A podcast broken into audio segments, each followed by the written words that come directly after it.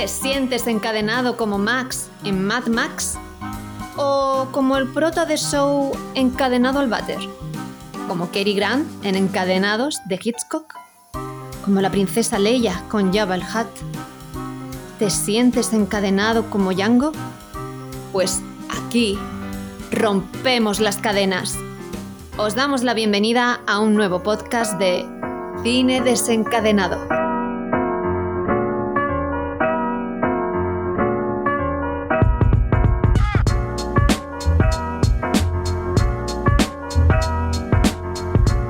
Muy buenas desencadenados y desencadenadas. Os damos la bienvenida a este nuevo programa en el que vamos a hablar de Asteroid City.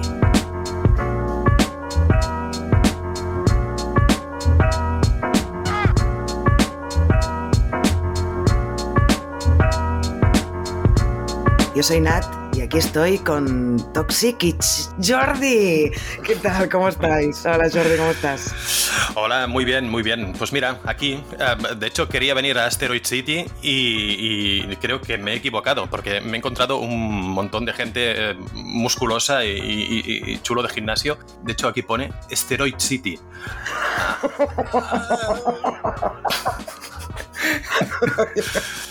Xavi, vuelve. Xavi. El, el humor va degradando. Eh, pero como, claro, hace solo. Bueno, de hecho, solo habrás salido en el de. En el de Spider-Man cruzando el multiverso, Jordi. Entonces, para quien no haya escuchado ese podcast, Jordi es un nuevo colaborador de cine desencadenado. No viene en sustitución de Xavi. Xavi sigue con nosotros. Lo que pasa es que en esta, pues no ha visto Asteroid City, por eso hoy no está. Pero Xavi sigue. Entonces, ya tenemos dos graciosillos en el podcast y esto, bueno, puede desembocar en. No sé, no sé cómo, ni cómo nombrarlo. Bueno, En fin. si quieres probamos hoy que no está Xavi y si vemos que no hace falta, pues que no vuelva, no pasa nada. Hola Xavi desde aquí, que seguro Hola que nos está Xavi, te escuchando. mandamos un beso. Eh, Jordi, Jordi no, pero Toxic y yo sí. hay, que hay que acordarnos de decirle a Xavi que escuche al menos al principio del podcast porque no ha visto la peli. Bueno, Toxic, ¿tú qué tal? Buenas, pues muy bien. Aquí de turismo. Eh, me han llevado a ver un, un asteroide eh, muy, muy interesante, pero se lo acaban de llevar. Así que bueno, veremos, veremos qué sucede. ¿Y quién se lo ha llevado? Nada, que vamos a hablar sin spoilers al principio de la peli. Ay, de la peli. Del podcast, perdón, ya empezamos, ya empiezo. Eh, vamos a hablar sin spoilers de la peli en la valoración. Después, una vez ya entremos en director, reparto y demás, hablaremos con spoilers de la peli, que tampoco es que tenga mucho spoiler, pero, pero bueno, pues si alguien no la ha visto y quiere saber nuestra opinión, pues ahora se la damos. ¿Quién empieza? ¿Quién quiere empezar? Venga, Toxic, que el otro día... No, que el otro... Me estaba, con el dedo estaba señalando a, a Jordi, que el otro día empezó Jordi con Spider-Man, te toca a ti, venga. Joder, esto es un marrón, ¿eh? A ver, em, hacía tiempo que no me sucedía con una peli que llegan los títulos de crédito y la peli me deja descolocadísimo. Creo que desde 2001, Una Odisea en el Espacio, que no me sucedía esto. Es decir, que visualmente me gusta, me lo paso bien viendo la peli, pero no he entendido de qué va la peli. Entonces, bueno, tiene pues eso, pues la parte técnica me parece excelente, pero lo que es la historia, pues estoy súper descolocado. Entonces, este podcast va a ser un poco de aclararme para ver qué me ha parecido la peli. Ahora mismo no sabría qué nota darle. Estaría entre un 5 y un 10. no tengo ni idea. Eh, en fin, vale, pues muy bien. Pues venga, Jordi, te toca. Pues eh, a mí me gustó, me gustó mucho. De hecho, eh, tiro directamente la nota que, que pienso que merece es un 8. Am, Wow. Sí, y, y- y- y entiendo que haya, mm, o pueda haber mucha gente que no, no sé si no lo interese, no lo entienda, o, pero creo que todo el juego que hace eh, Wes Anderson mezclado con un guion am, al estilo de, yo creo, un poco de los hermanos Cohen, que empieza y no sabes dónde va a acabar nunca, eh, y va jugando contigo. Con toda esa estética añadida de, Wes Anderson, mm, me pareció una, una- una película preciosa, me pareció una película eh, muy interesante de ver varias veces para pillar todos los detalles, porque está absolutamente lleno. Sí, yo creo que también es una peli que hay que ver más de una vez. Eh, a ver, yo sí que es verdad que quizá y hacia el final de la película le podía encontrar un poco de significado a la cinta, pero sí que es verdad que estuve la mayor parte pensando que no sé qué me está contando todavía. Yo le pongo, le he puesto un 7, estaría entre un 6 y medio y 7. Porque visualmente, supongo que en algún momento hablaremos más en profundidad, visualmente es absolutamente perfecta como la mayoría de películas de Wes Anderson. Pero esta me ha gustado especialmente a nivel visual. Los colores pastel, eh, bueno, todo asimétrico, ya lo sabemos, todo simétrico, perdón, ya lo sabemos, pero sobre todo el color me, me ha encantado. dicho esto, lo que es la historia en sí, que se divide más o menos en, dos partes, tenemos una en blanco y negro y otra en color, que tampoco voy a decir que, a qué pertenece cada una por si acaso, no sé si es un spoiler o no, pero bueno, por si acaso no lo digo. Creo que hay una que hace que la otra pierda peso. Y entonces em, creo que abusa un poco a nivel de guion de la parte en blanco y negro, porque no, te permite como conectar con lo que es realmente la historia de la película, que es lo que pasa en Asteroid City. Pero bueno, sin spoiler es como mucho lo que puedo decir es, es esto. Yo la recomiendo si vas con la mente abierta. Si esperas encontrar una película con, en la que el significado esté totalmente claro, en el que todo pase con un orden lógico y no sea una perdón por la expresión paja mental de Wes Anderson, entonces si vas pensando en que puedes ver una paja mental, guay, entonces guay. Pero si vas con expectativas de quiero pasármelo bien y no pensar mucho, no. No vayas a ver Asteroid City al, cine, ni en casa, ni en nada, porque, porque creo que no, no se va a disfrutar. ¿Vosotros la recomendáis para el público general? Yo estoy ahí dudando. Eh, depende. Eh, eh, a la gente que le guste el cine comercial, yo creo que va a ser difícil que entre, a no ser que le encante Wes Anderson. Y a la gente que le guste más el cine de autor y las ideas un poco más extravagantes, como has dicho tú, yo creo que sí, le puede gustar bastante. Yo, recomendable para el, o recomendarla para el público en general, creo, creo que es difícil. Que, eso no quiere decir que, quien vaya a verla, quien decida probar con esa mente abierta que tú dices, Nat, pues puede gustarle perfectamente si es, si es así. Ah, el problema es si uno va con una idea preconcebida, preconcebida y, decide que ese es el camino que hay que seguir y, no se deja llevar por la película. Un poco esa mentalidad eh, Bruce Lee de sé agua y déjate llevar y transfórmate en lo que sea, pues eh, déjate, déjate que Wes Anderson te vaya moldeando y, vas a disfrutarla. A mí es lo que me pasó, ¿eh? Yo, yo tenía esa idea de, con películas anteriores de este, de este director, el hecho de abrir mente y, oye, llévame, pues, eh, no sé, a un pueblo perdido en medio de la nada o llévame, no sé, a la cima de una montaña, donde sea, y vamos a jugar esa es la idea, ¿no? Vamos a hacer un poco de, actividad cinematográfica eh, jugando y a, ver qué, nos propone, ¿no? Esa, esa mentalidad abierta. Una pregunta, Jordi. ¿Tú llegaste a ver Bo tiene miedo? No, de momento no. Vale. Tenía miedo de verlo. bueno, porque también es un poco así, un poco locura también, entonces era para ver si también te había gustado o no. porque tiene. Yo la compararía bastante, ¿eh? en, algunas cosas. Sí. Bueno, eh, todo lo que sean propuestas originales, eh, si has visto cierta cantidad de cine, pienso que es interesante, porque son nuevas maneras de, tratar el tema. está bien, no sé. Mm. Hace relativamente poco vi Langosta, que también es una una película que, se, sí, pero que se dedica a irse un poco donde ella quiere y tú si te dejas ir, pues oye, está bien, es interesante. Vamos a jugar, ¿no? Es esa idea, vamos a jugar. Sí, sí, sí. Yo cuando salimos del cine, eh, Toxic y yo, yo me fui, que había quedado, y esa persona me preguntó, bueno, ¿me recomiendas Asteroid City? Y mi respuesta fue, si te gustan las películas raras, sí, si no, no. y ya está, o sea, así de, simple. Eh, si te gusta que te lleven por caminos que no te esperas, la vas a disfrutar. Yo le he puesto un 6,5 o 7 porque creo que eh, podría haber sido más peliculón todavía mm. por muchos, muchas cosas. Pero yo la he disfrutado un montón. Y, además me reí, me reí mucho. Eh, yo entré mucho en el humor de la peli, que es también el humor es un poco extraño. Pero recuerdo que más de una vez me reí. Así que bueno, ya queda a, a cada uno que haga lo que quiera, si la quiere ir a ver o no. Sí, quizá, em, quizá el referente más cercano a este tipo de películas es, lo que mencionaba antes. Eh, si has visto y te gustan las películas de los hermanos Cohen, igual va por ahí la idea, ¿no? Eso de, oye, em, va pasando cosas durante la película que tú te piensas que van a un lado y luego van hacia otro, pero vuelven y se van otra vez. Y, si has visto ese tipo de cine, yo creo que este, este puede ser recomendable. Sí, estoy bastante de acuerdo, sí. Vale, pues empezamos a hablar con spoilers, o quizá no, pero al menos ahora ya nos sentimos libres de hablar con spoilers. Oyentes, hablamos con spoilers, lo aviso. Antes poníamos una alarma, ¿te acuerdas, Toxic, cuando pasábamos a spoilers? Bueno, yo soy la alarma ahora. Y vamos a empezar por el director, por Wes Anderson, que, eh, bueno, no sé si os gusta mucho, os gusta poco. Bueno, de Toxic sí que tengo más o menos una idea. Si hay alguien que dice, ah, pues no me suena Wes Anderson, ¿quién es este señor? Es el director de pelis como La Crónica Francesa, Isla de Perros, El Gran Hotel Budapest, Moonrise Kingdom, bueno, todo este tipo de películas que además es que el estilo de Wes Anderson es tan característico que ya sabes, cuando estás viendo una peli suya ya sabes que es de Wes Anderson, ¿no? Eh, y bueno, el guion está escrito también por Wes Anderson y por Roman Coppola. No sé si alguno de los dos os quedó, se quedó, perdón, con el apellido Coppola cuando salió en el título de crédito escrita por Wes Anderson y Roman Coppola. Roman Coppola es el hijo de Francis Ford Coppola y ha coescrito y coinventado la historia de Asteroid City. Entonces, ¿qué os parece la dirección de Wes Anderson aquí? Eh, Jordi, por ejemplo. Pues me parece magnífica, como siempre. Em, es detallista, es, eh, lo tiene todo medido desde el principio hasta el final. No hay un giro de cámara, no hay un movimiento, no hay una posición de un, de un actor que no esté calculado, que no esté medido. Y y, en ese sentido se parece un, poco a Kubrick también. Eh, eh, ya no solo por la simetría que hablabas antes, ¿no? Eso de poner el plano centrado y a partir de ahí eh, ir trabajando, sino que también en el hecho de tenerlo todo tan medido, todo tan calculado que no se escape nada y encajarlo como un cuento perfectamente explicado. Em, el trabajo de dirección es espectacular y una, una de las cosas por las cuales se valora tanto a este a esta persona, a este director, precisamente es por esa capacidad de trabajo, ya no solo por su rúbrica, ya no solo por su manera de trabajar, sino por esa capacidad de el detalle eh, a la hora de mostrar eh, sus propuestas. Es, algo increíble a, nivel de dirección de, lo mejor que, se puede ver hoy en día, en este sentido. La otra cosa ya es que te guste el argumento, ¿no? ¿Eh? Pero, pero trabajo de dirección es espectacular.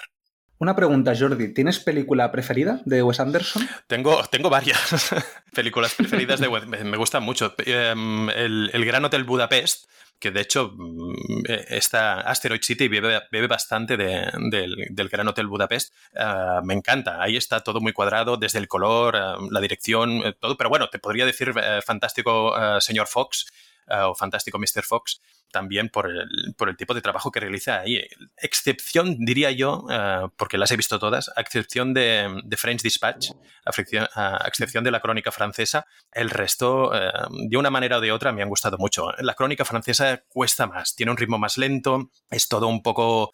Ahí sí que es, es un hueso duro de roer, pero, pero el resto, vaya, eh, con patatas me las como. A ver, a mí me encanta Wes Anderson porque a mí todo lo que es la parte visual del cine es lo que más me gusta. Más que cualquier otra cosa es lo visual. Y no hay nadie como Wes Anderson con su sello tan particular, con la simetría, pero todo lo que tiene que ver con la composición visual yo creo que es perfecto. Eh, los movimientos de cámara también, todo como lo usa así también plan, en plan cómic, sobre todo en el Gran Hotel Budapest, que aquí también lo rescata bastante, que a lo mejor en la crónica francesa que me gustó también menos eh, que el resto de pelis. Allí, por ejemplo, pues intentó hacer cosas un poco más diferentes. Cambio el Gran Hotel Budapest y Asteroid City yo creo que se parecen mucho visualmente, cada una en sus tonos, de, en sus colores bastante diferentes, eh, porque el, Gran Hotel Budapest, por ejemplo, tiene el abuso ese del color rosa, que además a mí me encanta el color rosa como queda en pantalla. Y aquí pues tiene estos colores más del desierto, ese amarillo y bueno, eh, la composición visual y los colores es perfecta. Pero además me gusta también el dúo que hace con Alexander Desplat, el, el músico el músico, bueno, el compositor. Entonces me gusta mucho cómo encajan los dos, porque la imagen me parece perfecta, pero es que encaja mucho con este, con este compositor. Entonces me encanta cómo aúna las dos cosas. Lo que no me gusta de Wes Anderson es la parte de guionista. A mí el, el guion me cuesta un poco más porque los diálogos son bastante más, bueno, son bastante extravagantes, entonces me cuesta un poco entrar en su, en lo que nos plantea cuando es un guion un poco raro, como en la crónica francesa o en esta peli. Me gusta más cuando está en plan Isla de Perros, con una historia mucho más sencilla o más lineal, porque si no me, descoloca como ha pasado aquí en Asteroid City.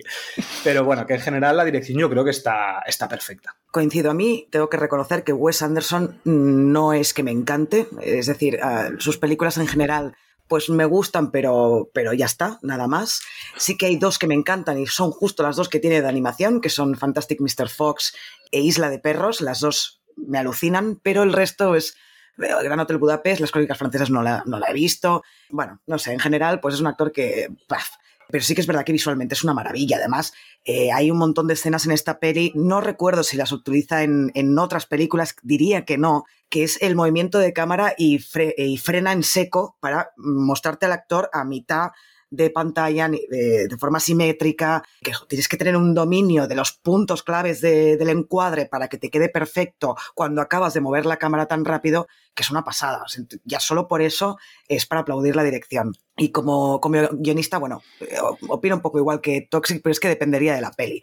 En esta sí que me ha gustado porque, eh, por ejemplo, he entrado en el humor, como he dicho antes, y eso es mucho de, de guion. Y, los diálogos me han gustado en general, los de, los de esta peli. En fin, pasamos al súper reparto que tenemos aquí. Entonces, claro, no sabíamos cómo hacerlo, ¿no? Porque si tenemos que hablar de cada uno de los actores, pues nos sale un podcast de cuatro horas y tampoco es necesario. Entonces, lo que hemos quedado es que yo voy aquí a soltar toda la, lista de, de actores y actrices que aparecen en Asteroid City y cada uno de nosotros hablará del que le dé la gana, el que le haya gustado más o menos. Que os digo una cosa, eh, aquí salen un montón de actores y actrices, muchos de los cuales me encantan, pero para mí ninguno sobresale, o sea, ninguno hace una interpretación que digas, ¡buah! Qué pedazo de interpretación. De... No, la película sobre todo va a la historia y, a la, y al efecto visual que crea en la historia. Pero lo que son los actores, yo creo que están bien todos, ¿eh? Pero a ninguno se le exige nada del otro mundo. No sé si, bueno, ya me diréis después qué opináis de esto. Pero bueno, empiezo, ¿eh? Tenemos primero a la magnífica Scarlett Johansson, después, a ver si, es que me han enseñado antes de empezar el podcast a pronunciar el, el apellido de este señor, Jason Schwartzman. ¿Lo he dicho bien? Más o menos. Más o menos. Joder, falta una R por ahí, yo creo. Schwarzman, Es como un estornudo. Schwarzman.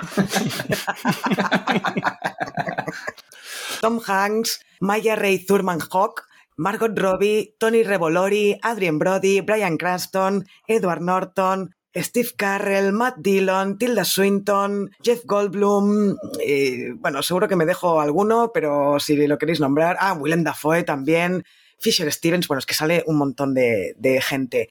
Venga, ¿quién quiere empezar y con, y con quién, quién, a quién queréis resaltar?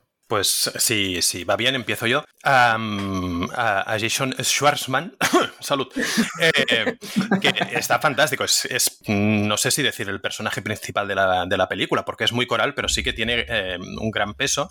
Y, es de esos actores que, como muchos otros, trabaja continuamente con, con Wes Anderson, pero trabaja con él prácticamente desde, desde el principio. Eh, lo tenemos de, no sé si eh, la primera creo que no sale, no recuerdo ahora, ¿eh? en Bottle Rocket, pero en, Academia Rushmore ahí ya empieza y, a partir de ahí, si no en un momento, sí en, tota, en toda la película, sale, sale este actor y eh, muy comedido, muy bien, representando su personaje un poco en esa línea que dices de eh, Nat, de no eh, ser más que los demás, sino que está todo trabajado como un puzzle, ¿no? Todo, toda esa gente añadiendo su parte para que se pueda ver ese conjunto.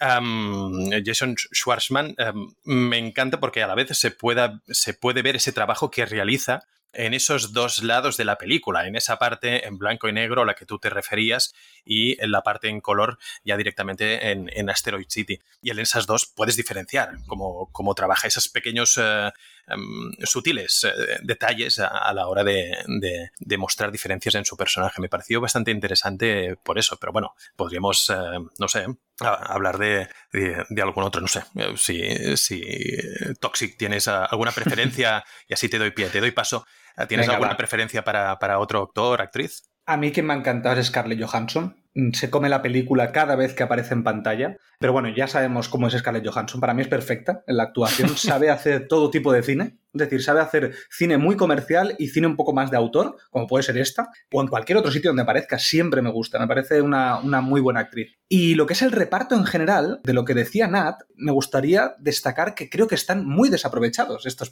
estos actores. Es decir, tenemos un elenco tan, tan, tan coral que para mí se desaprovechan. Al final, mm, al tener tanto personaje que no es importante, que es casi, casi un cameo, es casi como si, como si llegara Infinity War y empiezas a juntar personajes de Marvel. Pues me parece que Wes Anderson hace un poco lo mismo. Es como que fabrica primero qué personajes va a tener, o sea, qué actores va a tener en el reparto y de ahí ya les da un papelito. Entonces a mí eso lo que me lleva a pensar es, ostras, pues la idea a lo mejor no está tan, tan trabajada. Lo que pasa es que, claro, como tienes que ir poniendo a estos actores, pues les tienes que ir dando un papelito y vas cambiando a lo mejor la idea principal. Me parece que están todos correctos. No, no, no voy a destacar ninguno más, aparte de Scarlett Johansson, porque me parece que es la que está mejor de todos. Bueno, eh, Jason Schwartzman también me parece que está genial, ¿eh? Creo que los dos, además, tienen mucha química en pantalla y creo que están genial los dos. Y el resto ya están como un escalón por debajo, aunque Brian Cranston también estaría ahí, que le dan un poquito más de relevancia y me, gusta, porque además tiene un vozarrón y yo que lo he visto en versión original me, me gusta oírlo. Pero en general creo que es eso, mm, correctos pero desaprovechados.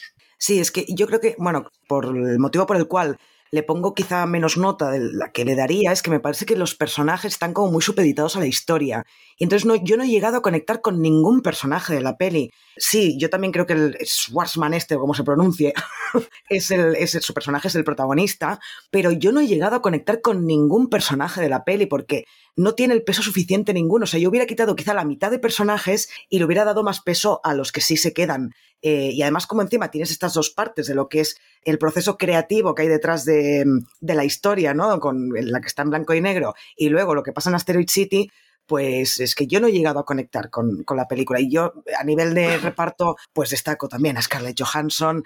Eh, además, yo recuerdo cuando la primera vez que la vi, que fue seguramente Match Point de Woody Allen, la odié bastante. Yo estuve durante un tiempo que me caía muy mal Scarlett Johansson y poco a poco se ha ido convirtiendo en mis actrices favoritas del cine adoro la voz de Scarlett Johansson.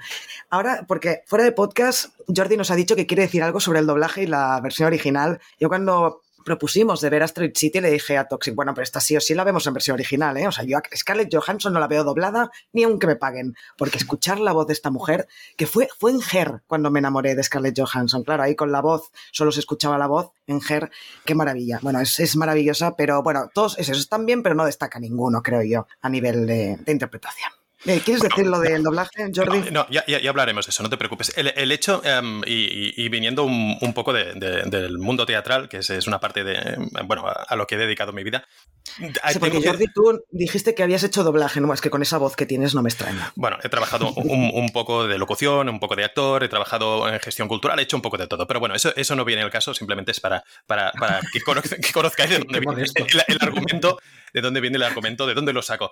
Y, y, y muchas veces cuando um, trabajas, cuando haces ensayos, um, hay propuestas y esas propuestas son las que se lanzan precisamente para jugar. Es lo que decía antes. Uh, aquí Wes Anderson nos, nos tira algo para que entremos y juguemos nosotros para verlo, pero él en su creación es lo que hace con esos actores. Oye, venir, vamos a trabajar y, vamos a disfrutar de una manera coral, vamos a, que cada uno dé su pincelada, pero realmente lo importante no es la historia, porque la historia, si la contamos, es un plis y se termina en un momento, tampoco no, no tiene demasiada relevancia. De hecho, la historia prácticamente es un chiste, prácticamente es un juego. Y, y, es esa idea de venir aquí, vamos a estar jugando un rato, lo vamos a poner todo bonito y nosotros nos, nos lo pasamos muy bien haciéndolo y luego ya si la gente lo ve y se lo pasa bien también, pues fantástico. Y si no, pues no. Pero la idea es esa de fondo de trabajar y pasarlo bien a, la vez con propuestas que sean frescas. Esa es la idea, no es eso de vamos a hacerlo todo muy acotado, sino oye, vamos ahí, nos abrimos y, y a partir de aquí va saliendo todo, ¿no? Y, y esto es muy fresco, está muy bien.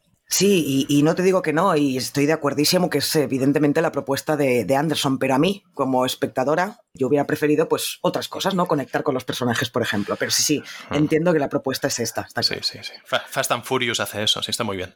Sí, también, sí, Fast and Furious es, es muy Wes Anderson, sí. No, no, decía todo lo contrario. Bueno, es igual. Tira, tira. No, pero a mí lo que me sucede es que precisamente esta peli yo no sé qué es lo importante. Es decir, yo normalmente las pelis siempre las diferencio entre lo que importa es la historia y entre lo que importa son los personajes, ¿vale? Por ejemplo, eh, Succession para mí importan los personajes, porque es lo que, da igual lo que esté sucediendo que lo que importa son los personajes. Y en otra serie, como a lo mejor, por ejemplo, From, que estamos ahora viéndolo, lo que importan no son los personajes, es la historia. ¿Vale? Entonces yo siempre creo que hay uno que pesa sobre el otro. En este, por ejemplo, para mí ninguno tiene un peso. Está tan igualado, pero en, en la parte baja. Entonces me falta decir, vale, entonces, ¿qué es lo que aquí quieres contarnos? Bueno, luego lo, lo, analizaremos en la parte de la trama, a ver si me respondéis cosas, porque yo sigo muy descolocado. A lo mejor lo que me, me ha sucedido es eso. Bueno, lo que va a ser un juego va a ser eh, intentar descifrar esta película para nosotros. Yo creo que eso también va a ser un juego. Eh, sí, sí, a lo Fast and Furious, como ha dicho Jordi. que son muy parecidas el tipo de cine. No, perdona, tienen una cosa que es muy. Ahora no sé si voy a pisar algo, ¿eh? Pero tienen una cosa que es muy interesante y que pasa en todas las películas de Wes Anderson y en Fast and Furious, en todas. Exactamente. Que es la familia. La familia. y, y, tener fe. Y, no, no, eh, poca broma. Wes Anderson en todas sus películas, de una manera u otra, trabaja el concepto familiar, ya sea en una familia de sangre, ya sea en grupos que uh, se unen por, por una aventura, ya sea... Tratan esos grupos como familias y las historias suceden en, en ellas así. En esta misma pasa, un conjunto de gente que se encuentra en un pueblecito y ahí, ahí pasan cosas. Y, y, bueno, no hace falta que lo diga. no hay otro lema que no sea familia para, para Fast and Furious. O como se diga. Eh, Toxic hay que conseguir un azucarillo para Jordi porque ha conseguido hilar Fast and Furious y Wes Anderson. Esto no Sí, lo sí, consigue cualquiera, perfecto. aunque tengo que decir que eh, en casi todas las pelis del mundo mundial se tratan los mismos temas. Eh, la cosa está en cómo tratas ese tema, pero el tema de la familia lo podemos encontrar, vamos, en, en cualquier sitio. Pero bien argumentado, Jordi, eso te lo Sí, concedo. sí, bien argumentado. vale. Y tú, a ti gracias por rebajarlo. Tal cual, siempre me lo hace a mí. Qué rabia lo doy, ¿no? Bueno, eh, venga, vamos a pasar a curiosidades y así olvidamos esto. Así que que suenen los violines.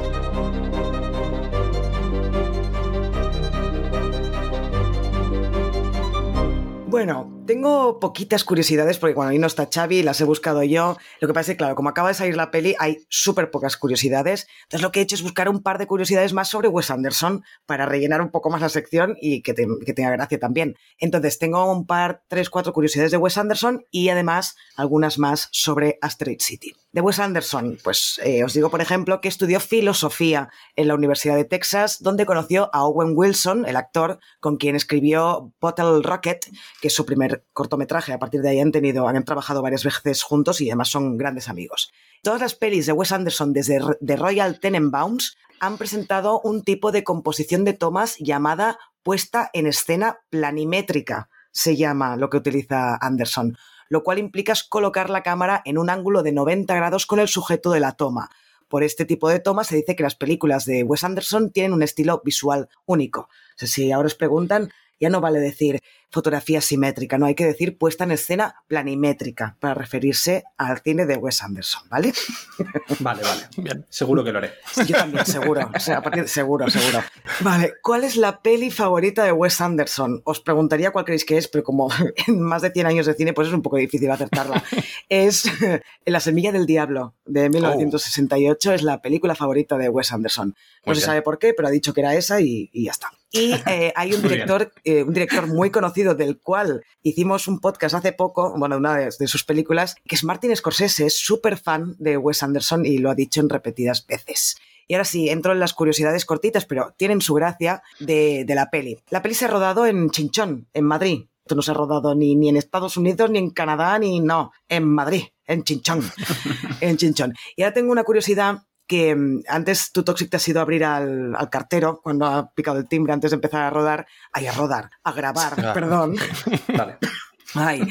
Y Jordi y yo hemos comentado, no, qué raro que no salga Bill Murray en esta peli, porque Bill Murray siempre aparece en las pelis de Wes Anderson. Y le he dicho, espera, espera, que tengo, lo sé, en las curiosidades lo explicaré. Y he dejado al chaval con el hype y ahora te lo explico, Jordi.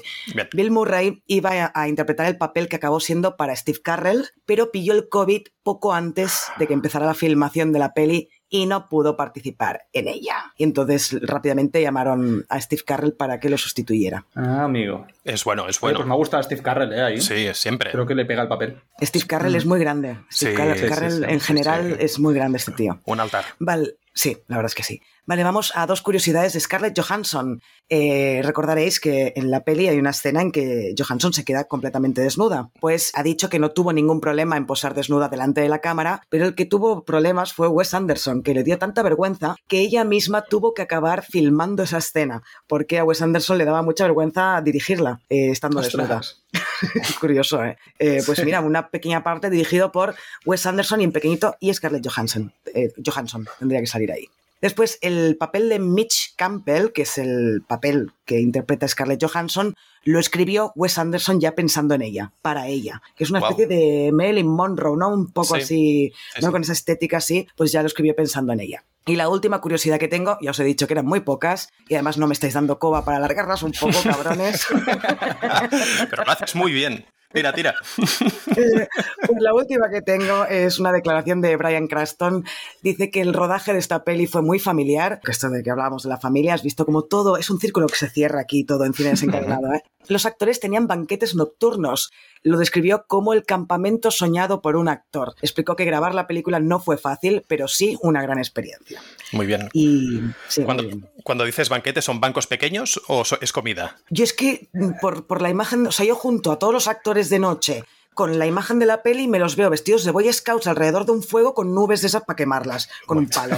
Eh, me los imagino así, claro, solo pone esto, ¿no? Eh, pero sí, yo me los imagino así. Bueno, era broma, ¿eh? Yo entendía que era comida, pero bueno, veo que te lo has tomado serio. Bien, bien. No, es que además... yo creo que Nan no la ha pillado. No, en absoluto. A Nan le, suele costar pillar las bromas de Xavi. Yo pensaba que a lo mejor contigo no le pasaría lo mismo, pero veo que ya no es, ya no es de quien hace el chiste, sino de Nat. No pasa nada. Si quieres, mientras coges aire, yo tengo un par de, curiosidades, si quieres, para acabar de completar. ¿Te parece ¿Me puedo bien? ir?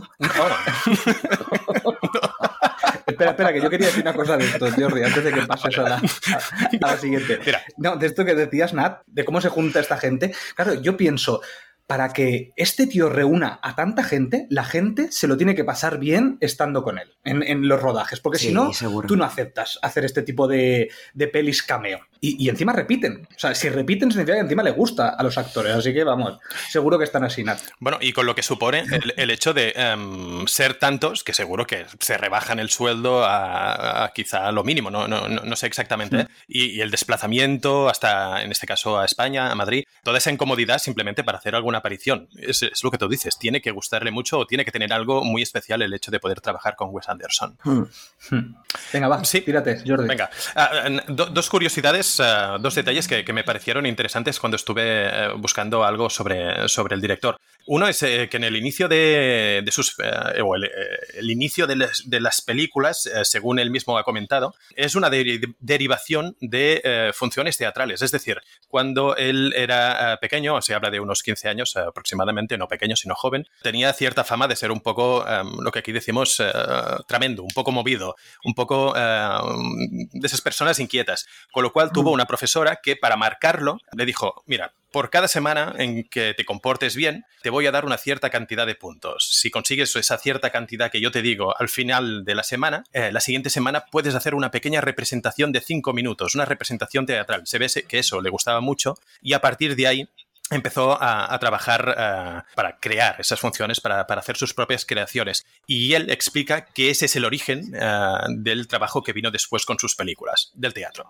¿De acuerdo? Eso me, Ah, pareció, me, me pareció curioso que, que fuera en cierta manera una recompensa de, de un instituto, de, de un colegio. Y luego, esta es muy, muy, muy curiosa, es muy breve, pero muy curiosa. La madre de Wes Anderson, Ann Anderson, eh, su apellido de, de soltera es Burroughs. Era nieta de Edgar Rice Burroughs. Edgar Rice Burroughs es el escritor de Tarzán, el creador de Tarzán. Es decir, ya viene, sí, de una familia de creadores, ya, ya tiene un cierto pedigrí como para ser el mismo un creador. Me pareció muy interesante, eso es una anécdota muy, mm, muy básica, pero cuando lo leí me pareció muy curioso. Muy y bien, hasta muy aquí. bien. Pues Y hasta mira, aquí, yo pensaba aquí. que ibais a comentar una de las últimas cosas que ha hablado Wes Anderson, que es el tema este que yo hablé en el de estreno, si no me equivoco, que era todas estas cosas que están saliendo ahora generadas por inteligencia artificial con su estilo visual y que han habido, mm, bueno, que se han hecho trending topic con temas como El Señor de los Anillos o Harry Potter, entonces utilizan su, su estilo. Y claro, él lo que le pide a toda la gente que le, que le está enviando ese tipo de contenido es que no se lo envíen, que se dejen de enviárselo porque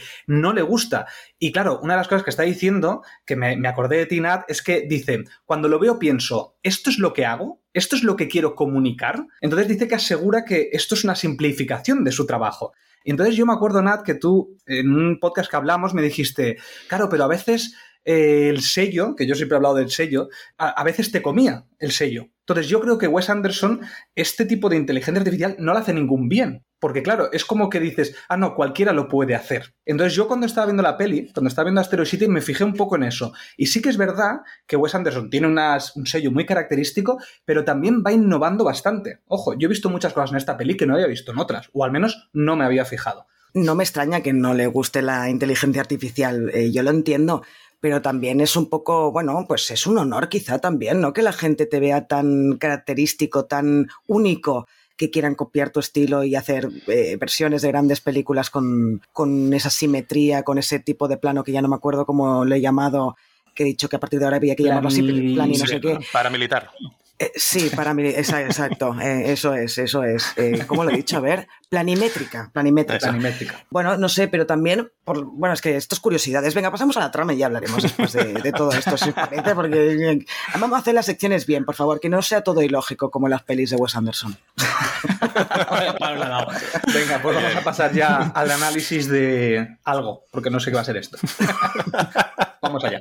Bueno, he dividido la peli, no he hecho un resumen porque me ha, resultado imposible, porque como no lo he entendido, me va a costar. Y, vamos a hablar de Superman.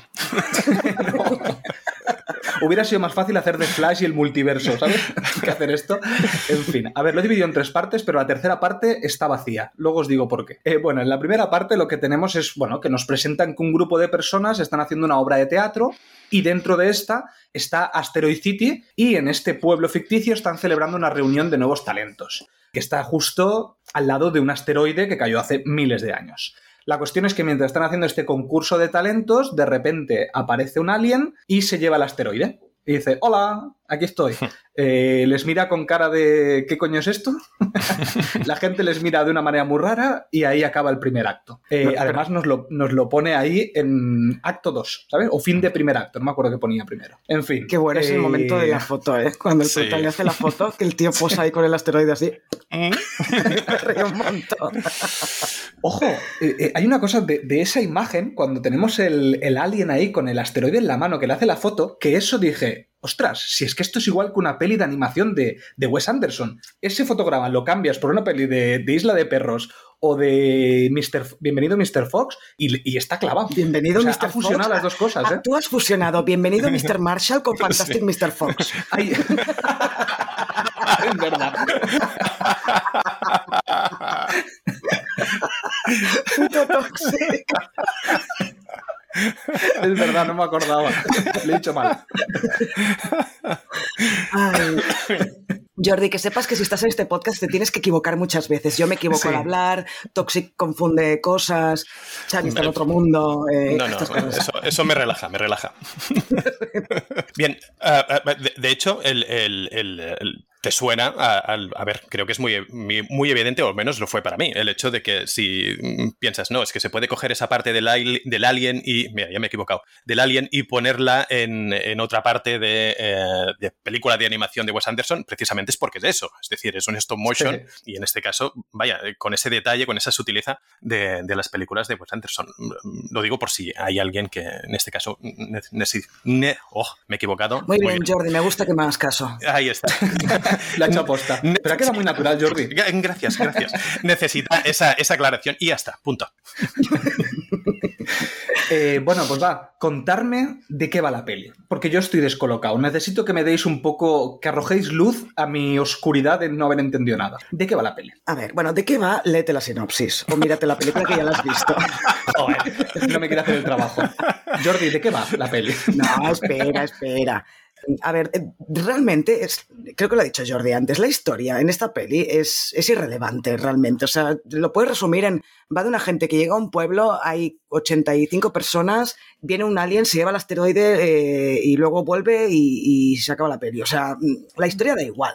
Em, yo creo que la gracia está en lo que ha dicho también Jordi, en cómo juega con todos los conceptos o ideas y que cada uno puede sacar su interpretación, que es lo que yo siempre digo. Y ya lo decía Michael Haneke, el cine no tiene que dar respuestas, que tiene que proponer preguntas y te puede gustar más o te puede gustar menos, como es mi caso, esta película, pero al menos hace que te replantees, bueno, que pienses en qué puede haber pasado en la peli si no la entiendes. Lo que yo con lo que me quedo es, para mí es una película existencialista en el que lo que vemos es que ninguno de los personajes le encuentra sentido a la vida o ninguno de los personajes tiene sentido en su vida. Y yo me quedo con eso. Además hay un, hay un momento, casi al final de la película, que tienen una conversación el prota con el personaje, creo que es el de Adrian Brody, el director de la obra, que le dice algo así como, bueno, esto no tiene sentido, pero aún así tienes que seguir escribiendo tu historia.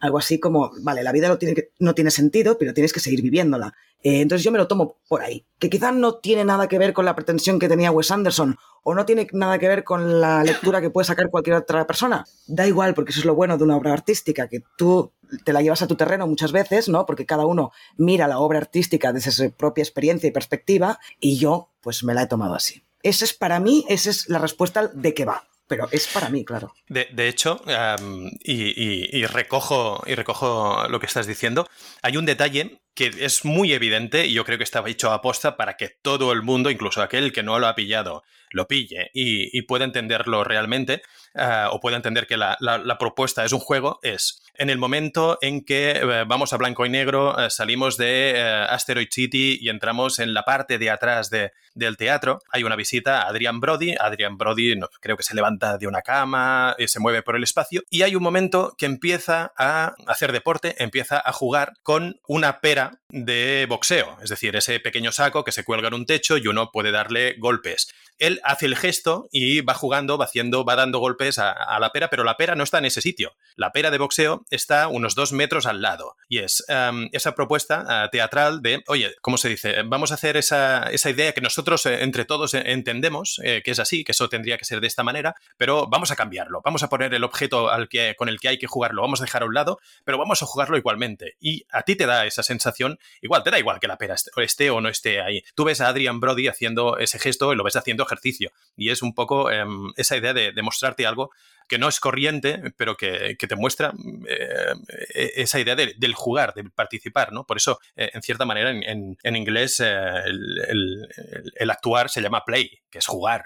Vamos a ello. Pues es esa idea, muy, muy básica, muy pura, y, desde ahí, y desde ahí lo sacan. Yo pienso por eso que uno de los elementos más interesantes que va a buscar esta película son momentos preciosos, son momentos bonitos, no sé cómo decirlo de alguna, de alguna manera.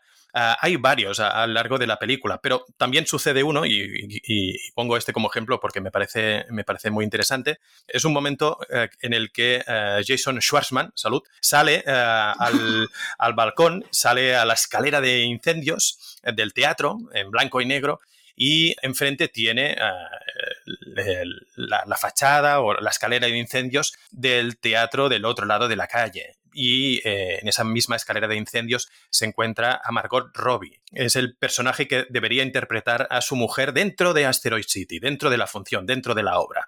Pero como cortaron eh, el diálogo de ese personaje, Margot Robbie no sale en Asteroid City. Y ahí, en ese balcón, en blanco y negro, deciden ellos tener esa conversación que no tuvieron dentro de Asteroid City. Crean un momento muy bonito, un momento de matrimonio, un momento de, relación entre ellos dos y para eh, acabarlo de hacer bonito hay un momento que incluso, que es como, vale, te has pasado, se pone a nevar incluso, en blanco y negro. Y queda todo precioso, queda todo muy bonito. Yo creo que van buscando esos momentos y es uno de, los detalles que em, hacen ganar peso a esta película. Es maravillosa ¿eh? la escena final. sí. sí. A ver, eh, no me habéis arrojado mucha luz, la verdad. no me convencéis. Eh, yo creo que tiene que haber más explicaciones. Eh, estoy de acuerdo con lo que dices tú, Nat, de que no tiene una explicación única y decir, pues esto es así y uno más uno es igual a dos. No, no, estoy seguro que no es así. Pero quizás yo creo que con el tiempo o viéndola otra vez le puedo encontrar alguna coherencia más de la que me estáis comentando. A ver, es que Wes Anderson también, por lo que sé, es un tío que trabaja mucho sobre su propia experiencia y sobre su propio mundo mental. Entonces, eh, él trabaja a partir de ahí. Y se nota, se nota que hay cosas que por mucho que... A ver, eh, con una mente eh, lógica o con una mente analítica, sí, puedes, puedes entrar en una peli e intentar encontrarle causa y respuesta a todo. Pero creo que esta peli no es así. En esta peli no puedes estar constantemente en cada escena buscándole el por qué. Porque sí, estoy de acuerdo y además eh, tienes razón, esto de la pera de boxeo no lo había pensado y sí, creo que, que va por ahí el tema. De vamos a hacerlo, pero vamos a hacerlo de forma diferente, ¿no? Aunque el objeto no esté ahí. Y yo creo que hay muchas escenas en esta peli que no se pueden abordar de forma analítica, que simplemente tienes que verla disfrutarla y ya está, o sentirla de alguna manera, o experimentarla. Eh, no es cine experimental esto, ni mucho menos, pero sí que está creada a, partir de la experiencia del propio guionista o director que es Wes Anderson. Entonces, eh, explicarle una, intentar buscar una respuesta racional a todo lo que pasa durante el largometraje, creo que es un poco bastante difícil. No, no, y no creo que haya una respuesta racional, ¿eh? pero me refiero más a lo que me sucedió con 2001 Nadie en el espacio, y vuelvo a la misma porque me recuerda bastante a las sensaciones. Yo la primera vez que la vi me encantó visualmente, un poco como con esta, pero sí que es verdad que luego cuando empecé a escuchar un poco más de teorías, que cada uno tiene su propia interpretación ¿eh? de 2001 Nadie en el espacio, yo creo que no hay nadie que pueda justificar todo lo que sucede en la peli. Pero sí que es verdad que hay unas ideas más generales que a lo mejor me convencen más. Entonces yo creo que esta peli lo bueno que tiene también es que yo creo que va a salir gente diciendo teorías y tal, y cuando la vuelva a ver, voy a intentar también descubrir que yo estoy de acuerdo que esta peli, volviéndola a ver dos o tres veces, quizás me acabe gustando mucho, porque sí que es verdad que, que hay cosas que te plantea la peli como por ejemplo, yo que sé, el niño ese que de repente quiere comerse un pimiento, un, ¿cómo se llama? Un pimiento no, una guindilla, eh, que mm. se quiere subir a no sé dónde. O sea, todas estas cosas yo creo que las voy a disfrutar más. Pero bueno, quiero ir a lo que hemos hablado antes, que es el doblaje que estaba antes tú Jordi has planteado el tema del doblaje fuera de micro y quería abordarlo. Yo siempre defiendo mucho el tema del doblaje, a mí me gusta mucho el doblaje, pero también me, gusta mucho la versión original. En este caso, yo teniéndolo gratis en el Cinesa, no lo daban doblado, ahí no lo daban en versión original, por lo tanto me fui a otro cine pagando para verlo en versión original junto a Nat. Pero ¿qué es lo que me ha sucedido? Que claro, como yo no domino el inglés y esta peli tiene unos diálogos muy extravagantes, y yo que no tengo, que me cuesta prestar atención o me cuesta entender los textos, claro, yo estaba leyendo y me he perdido la interpretación, por ejemplo, de personajes como Steve Carrell. Es que no le he visto la cara porque estaba leyendo y como eran tan difíciles los diálogos que me estaban planteando, pues me estaba volviendo loco. Entonces la quiero volver a ver en versión doblada para poder entender algo. No, de, hecho... a lo mejor me ha pasado eso también. De hecho, una de las cosas que quería comentar al respecto del doblaje, precisamente, es que si no se tiene un buen nivel de inglés, eh, es de una de esas películas precisamente no recomendadas para ir a verla en versión original, por lo, precisamente por lo que te ha pasado a ti. y eso es porque entre otras cosas, y lo hacen muchas películas, Wes Anderson, los diálogos de, sus películas son muy picados. No, no hay una coherencia en ese tiempo que hay entre una pregunta y una respuesta o entre una parte de un diálogo y otra. Eso cortan, cortan, cortan. Em, simplemente van tirando texto, van tirando texto muy rápido, le dan su gestualidad y tienes que estar precisamente atento porque la gracia es entender ese juego rápido que te hacen para incluso desbordarte a veces. Si esto no tienes un buen nivel de inglés o, no lo dominas perfectamente, la versión original te machaca, te machaca. Tienes que ir a verlo en versión doblada y luego, una vez ya lo hayas entendido, eh, si quieres, pues eso, verlo en versión original porque te parece mejor o por lo que sea, o si quieres practicar, entonces sí, ves a, buscarlo. Pero mi recomendación precisamente en esta película, en aquel que no tenga un, nivel ah, muy alto de inglés, se decide, vaya, eh, hay que disfrutar la película, vaya a verla doblada y, la disfrute. Y luego, si quiere, pues ya se puede, ya se puede aprofundir, ¿Ves? Me he vuelto a equivocar. Profundizar.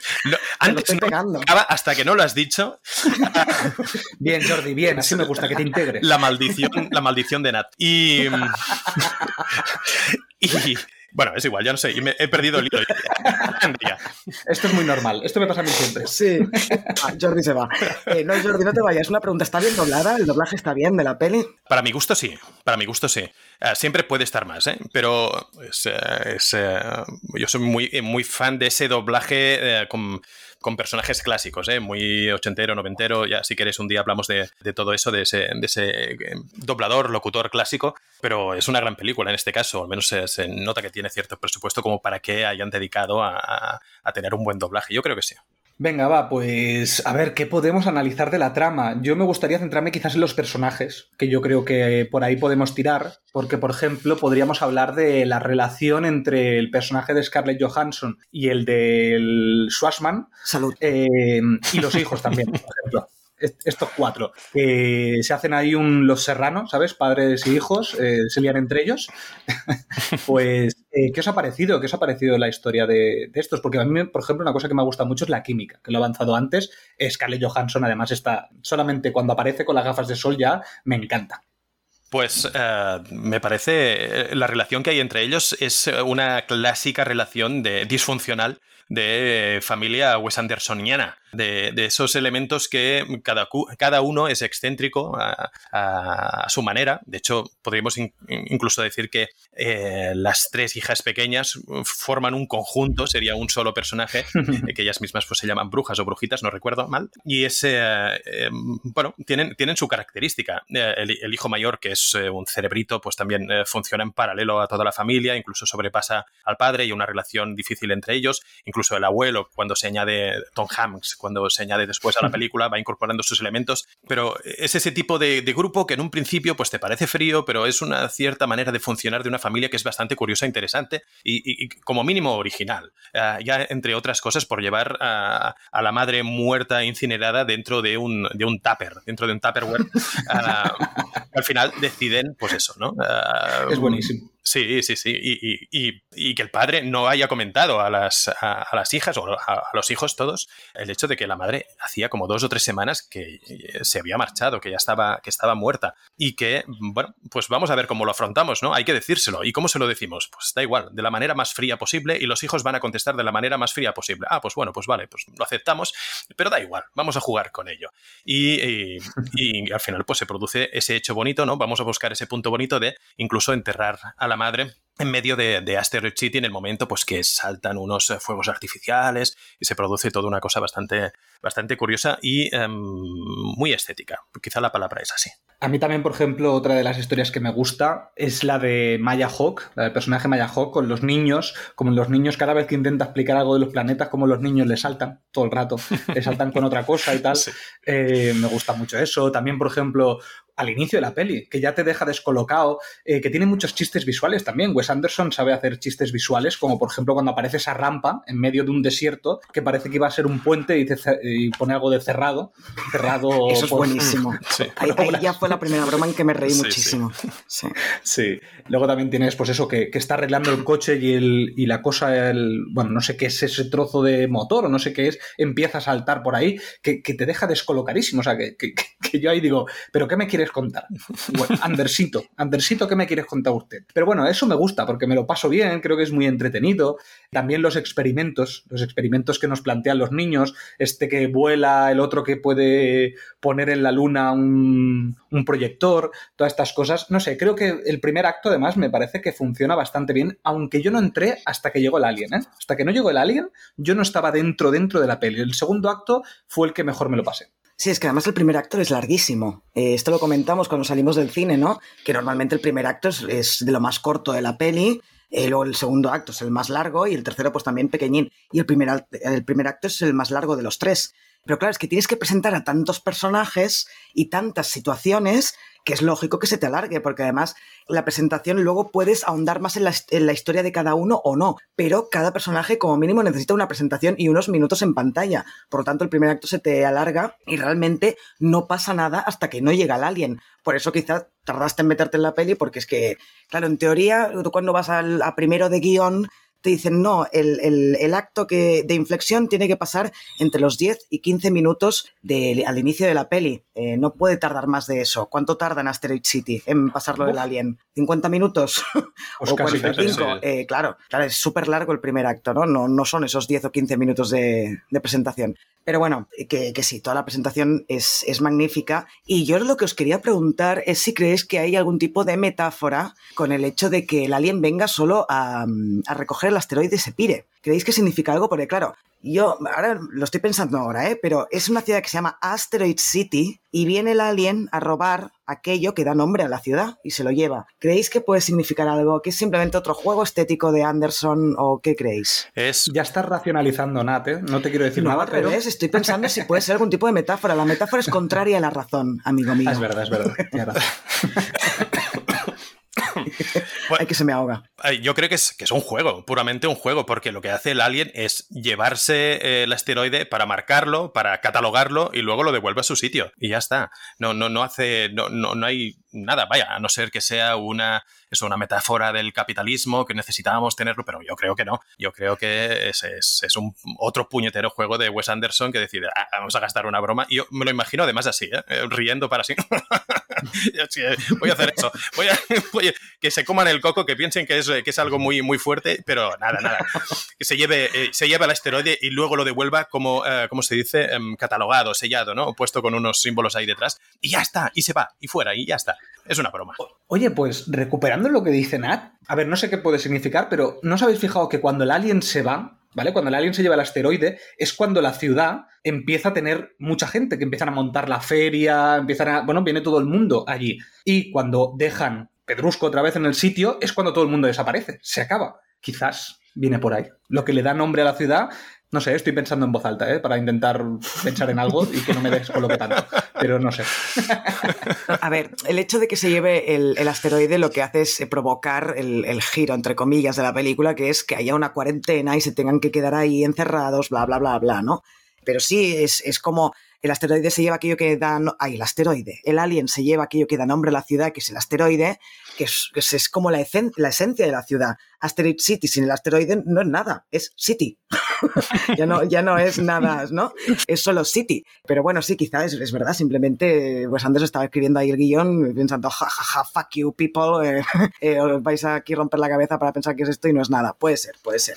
Pero sí que desemboca en que, en que pueda haber esta, esta cuarentena y estos momentos de, de, pero ¿por qué nos tenemos que quedar encerrados aquí? Que tengamos a los... O sea, que pase algo más, haya un poco más de acción, acción no de acción explotando coches, sino de que actúen los personajes, que tomen decisiones eh, y que genere un poco de acción en la película, en el guion.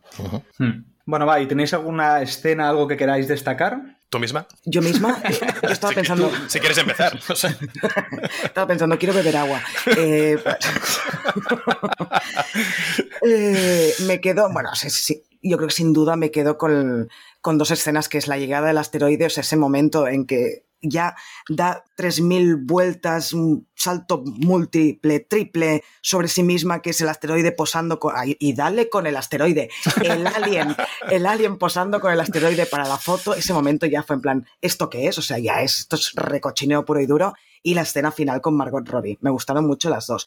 Pero también tengo que decir que hubieron algunas escenas que me dieron un poco de vergüenza, de vergüenza ajena, porque pensé, mm, es un poco ridículo. Por ejemplo, cuando el personaje de Brian Cranston entra en Asteroid City, que de repente se lo ve en color, ahí me dio un poco de vergüenza ajena, no sé por qué. Pensé, ahí esto es como muy cutre, no, no, no acabé de entrar en, en, ese tipo de cosas que va metiendo Anderson en algunos momentos de la película. No sé si os pasó. En el cine yo vi a Nat de repente girándose hacia mí cuando pasó eso. Y yo dije, ¿qué pasa? Si es lo mismo que nos están contando todo el rato. ¿Qué diferencia hay? No, no sé. Pero esa, esa, es una broma, es otra broma, pero es una broma, mm, es un chiste fácil mal puesto. Realmente es así. Es um, Wes Anderson entrando. Ay, Wes Anderson. ¿Ves? Nat, para allá. es que es un muñequito de vudú de Jordi aquí al lado. Es Brian Cranston eh, entrando en escena, eh, entrando en color y diciendo, no tengo que estar aquí, ¿no? ¿Verdad? Y se va. Y es una broma para entender ese juego. A, a mí lo que me gustó mucho, o la escena, para, para, decir una diferente, evidentemente la del asteroide, la de Margot Robbie son, son, son increíbles. Incluso alguna de, eh, de los muchachos cuando están jugando a decir nombres muy difíciles uh, y, a ver cuál es más complicado. Y, eh, todo eso me encanta. Pero hay uno en, el que me reconozco haberme visto en algún momento, que es eh, precisamente fuera de Asteroid City, la parte en blanco y negro, que hay eh, un, una cierta cantidad de actores sentados en una grada. Tenemos a William Dafoe, tenemos, tenemos a Diane Brody y dicen una palabra, no recuerdo cuál, cuál es, o una frase, que era si, si, no estás dormido no se puede soñar o algo así, no me acuerdo exactamente. Si, si no duermes no, no, te puedes despertar. Eh, algo así. Bueno, el, el, hecho, da igual la, la frase en sí, pero es, en ese momento se levantan todos y empiezan a decir esa frase de maneras diferentes, repartidos por el espacio, y eh, bueno, quien haya, quien haya estudiado teatro se va a reconocer en esos elementos, en que te dan cualquier cosa, da igual lo que sea, y te ves haciendo lo que desde fuera parecería eh, un ridículo muy grande, pisando eh, por el suelo de manera extraña. Um, no sé, diciendo tonterías. Y, y, es precisamente eso lo que se hace mucho en, en clases teatrales. Está, está, muy bien representado en ese punto y, y, y yo, vaya, me, me, vi, me vi ahí bastante. Hmm, sí, yo recuerdo, porque yo hice teatro en su día oh, muy bien. y una vez, una vez me, me dijeron, eh, tienes que enamorarte de la silla y luego, de, y luego despedirte de ella. Y yo pensé, me estás tomando el pelo, ¿no? Resultado, acabé llorando cuando me despedí de la silla. Es muy heavy, ¿eh? Pero sí que es verdad que hacen estas cosas, hacen estas cosas en teatro. Sí. Te, te, dejó, o sea, que, que... Te, te, dejó, la silla. Me dejó la silla, fue, fue muy traumático. A partir de ahí mis relaciones interpersonales han ido a peor. Sí.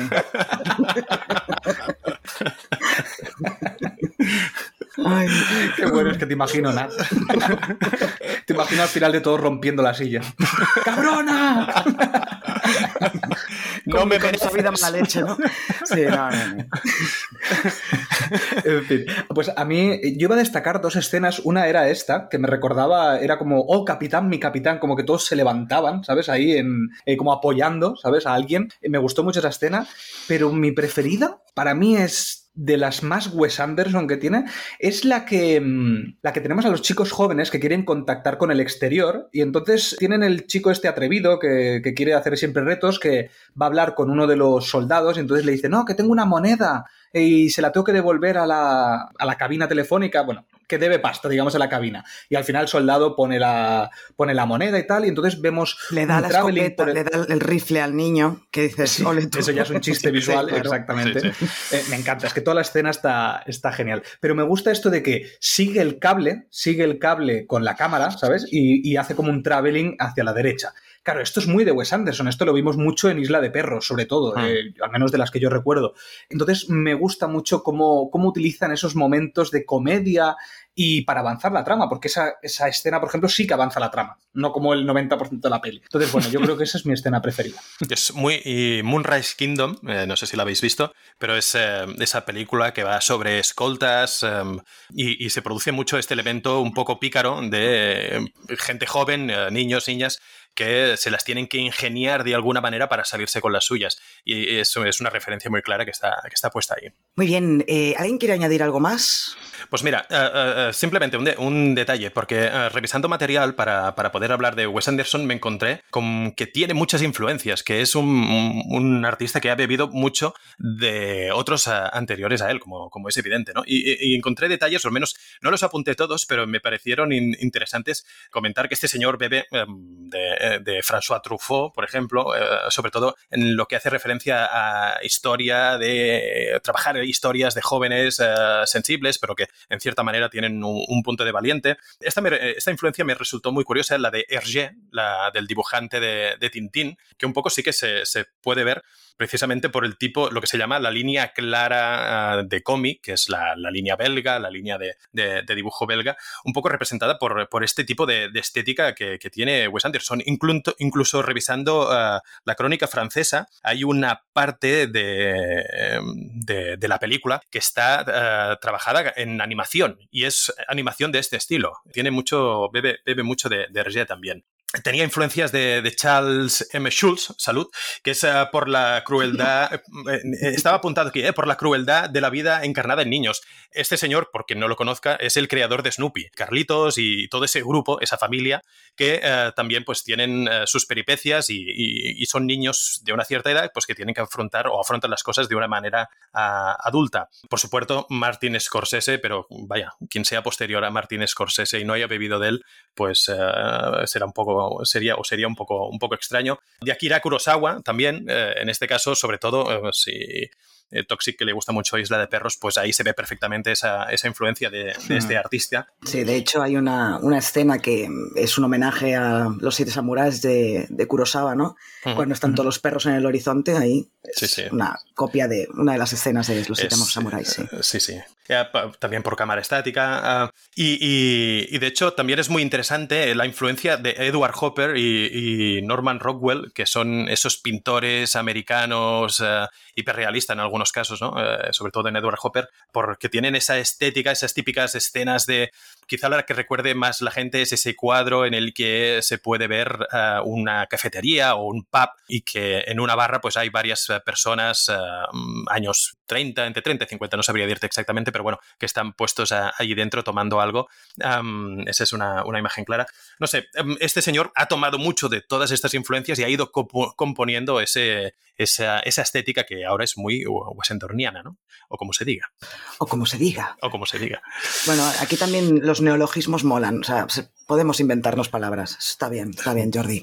Vale, pues pasemos a la parte de recomendación de películas. Y mm, mira, yo no me había apuntado ninguna, la verdad, pero escuchando a Jordi y hablando de la influencia de Truffaut, pues digo, pues voy a recomendar una peli que es la primera que se me ha venido a la cabeza cuando has dicho esto. Y es El amante del amor de 1977 de Truffaut. Lamentablemente no está en ninguna plataforma, pero bueno, la podéis conseguir en, en DVD o en casa del vecino, lo que sea. Y, la recomiendo porque está bien, ya no hace falta que diga la sinopsis, porque creo que con el nombre de la peli, El amante del amor, queda bastante claro de qué va. Y como ha sido la primera que me ha venido a la cabeza, pues esa recomiendo. Muy bien. Todo muy lógico y muy racional.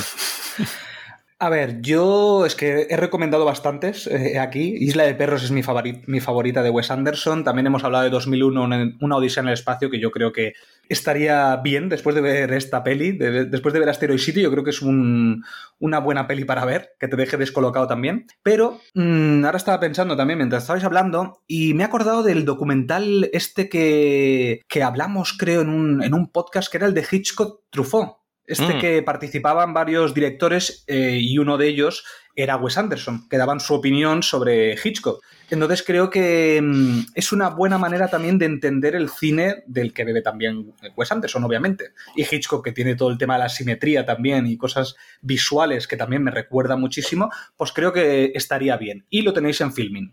Está muy bien ese. Ya no está, estaban, yo lo vi en Amazon, en Prime Video, que fue cuando grabamos el podcast de La Ventana Indiscreta, que vimos oh. el, documental sobre Hitchcock Truffaut, mm. sí. Pues mira, yo, eh, si queréis, os recomiendo unas cuantas cosas. Em, en este caso, cuando vi esta película, una de las primeras que eh, me vinieron a la cabeza por ese juego teatral fue Birdman, la de González Iñárritu, si no me equivoco, en este caso, y que es ese juego metateatral, ¿no? Que van entrando, van saliendo precisamente como va pasando eh, en esta película de, Asteroid City. enlazaba fácilmente una, una con otra y es muy recomendable y se, se ve fácil. Si uno quiere, tiene la mente abierta y quiere jugar con ello, pues eh, se ve fácil. Otra... Y también hicimos podcast en Cine Desencadenado de Birman. Fue el primero en el que participó Xavi, sí. Mm. Ah, mira, mm. todo, está todo atado. Es perfecto. Está todo ligado. sí, sí. Ah, otra es, eh, mira cómo corre. Mira cómo corren, que está estrenada de hace relativamente poco. Esa la podéis encontrar en, ah, en Disney Plus. Y es una historia detectivesca que hay que abrazar un poco en el ah. sentido. Sí, creo que es Sam, Sam Rockwell y sí, eh, Ronan. Sam Rockwell. Sí, que, mm. que, digamos que mm, desde el punto de vista del director está tratada, sobre todo al principio de la película, de una manera, de una manera muy similar a, lo que es eh, los trabajos de Wes Anderson, o si no, eh, yo creo que se pillan bastantes referencias. Esta es también muy, muy recomendable. No es tan, no es tan 10, no está tan bien cerrada, pero, pero se deja ver fácil. Yo no la he visto porque leí que era un poco peñazo. Mira cómo corren, pero, pero si dices que está bien, yo. Bueno, ahora ya no tenemos Disney Plus porque lo tenía Toxic y se ha dado de baja. Bueno, pero volverá en agosto, no te preocupes. No. Ah, vale, vale. No, está, está bien, ¿eh? Esta se, deja ver, se deja ver. No es una gran película, pero oye, se puede ver, se puede ver. Pero es que pasó muy desapercibida el año pasado, ¿eh? porque es del 2022 y yo creo que poca gente habló de ella. ¿eh? Nosotros en el podcast de estrenos sí, me acuerdo que. Sí, sí, pero digo de, mm, a nivel general, igual que mm. Babylon también pasó bastante desapercibida, esta también. Sí. Muy bien, muy bien. Oh, ¿Tienes más? Madre mía. Oye, qué buen fichaje hemos hecho con Jordi hago deberes, yo hago deberes, hago deberes. De hecho, ah, mira, voy a recomendar otra cosa que no es una película, es un libro. No sé si esto lo hacéis aquí. Alguna vez, muy pocas, pero sí, sí. ¿Me tengo que ir al podcast de filming o no? Eh. No, no, no. Eh, también sabemos, sabemos leer aquí también. Ah, sí. Muy bien, estupendo. Mira, es un libro, es, es, broma todo, ¿eh? Es un libro, de hecho, que es recopilatorio de, de, de la obra de Wes Anderson, se llama eh, Wes Anderson, el, mágico mundo del director más singular del cine norteamericano. Y, de hecho, quizá aquí hay una, pequeña frase uh, o un pequeño texto que os leo eh, y que quizá ayude a Toxic a, entender un poco cómo este señor trabaja sus películas. Dice, uh, si quisiéramos resumir el mundo uh, según Wes, diríamos que consiste en presentar a una serie de personajes extremadamente confundidos en películas extremadamente ordenadas. Todo, salvo los sentimientos, parece falso. Y simplemente con esto es mm, la manera de entender, yo creo, todas las películas que, hace, que hace este señor. ¿Sí? Y antes, una última cosa, antes de, ah, de cortar ah, todo lo que os estoy diciendo. Tengo, em, de hecho, me dediqué a buscar eh, todos esos cortometrajes, todos esos anuncios de televisión que realizó ah, Wes Anderson en algún momento determinado entre película y película. Y son bastante interesantes. Prácticamente todos se encuentran en YouTube o en Vimeo y un poco dejan ver eh, cómo, trabaja, cómo, cómo trabaja este autor. Os recomiendo dos de todo lo que hay. Si queréis, luego en Telegram los, los podemos colgar y que la gente, o podemos poner el link y que la gente pueda, pueda verlos. Ah, hay un anuncio del año 2006 de American Express que eh, se llama My Life, My Card, que es interesante porque sale el mismo Wes Anderson interpretándose a sí mismo y justamente haciendo ese, ese, ¿cómo se dice? Ese movimiento de cámara paramilitar. Uy, eh, paramédico. Paramédico. Ah, no, para planimétrica.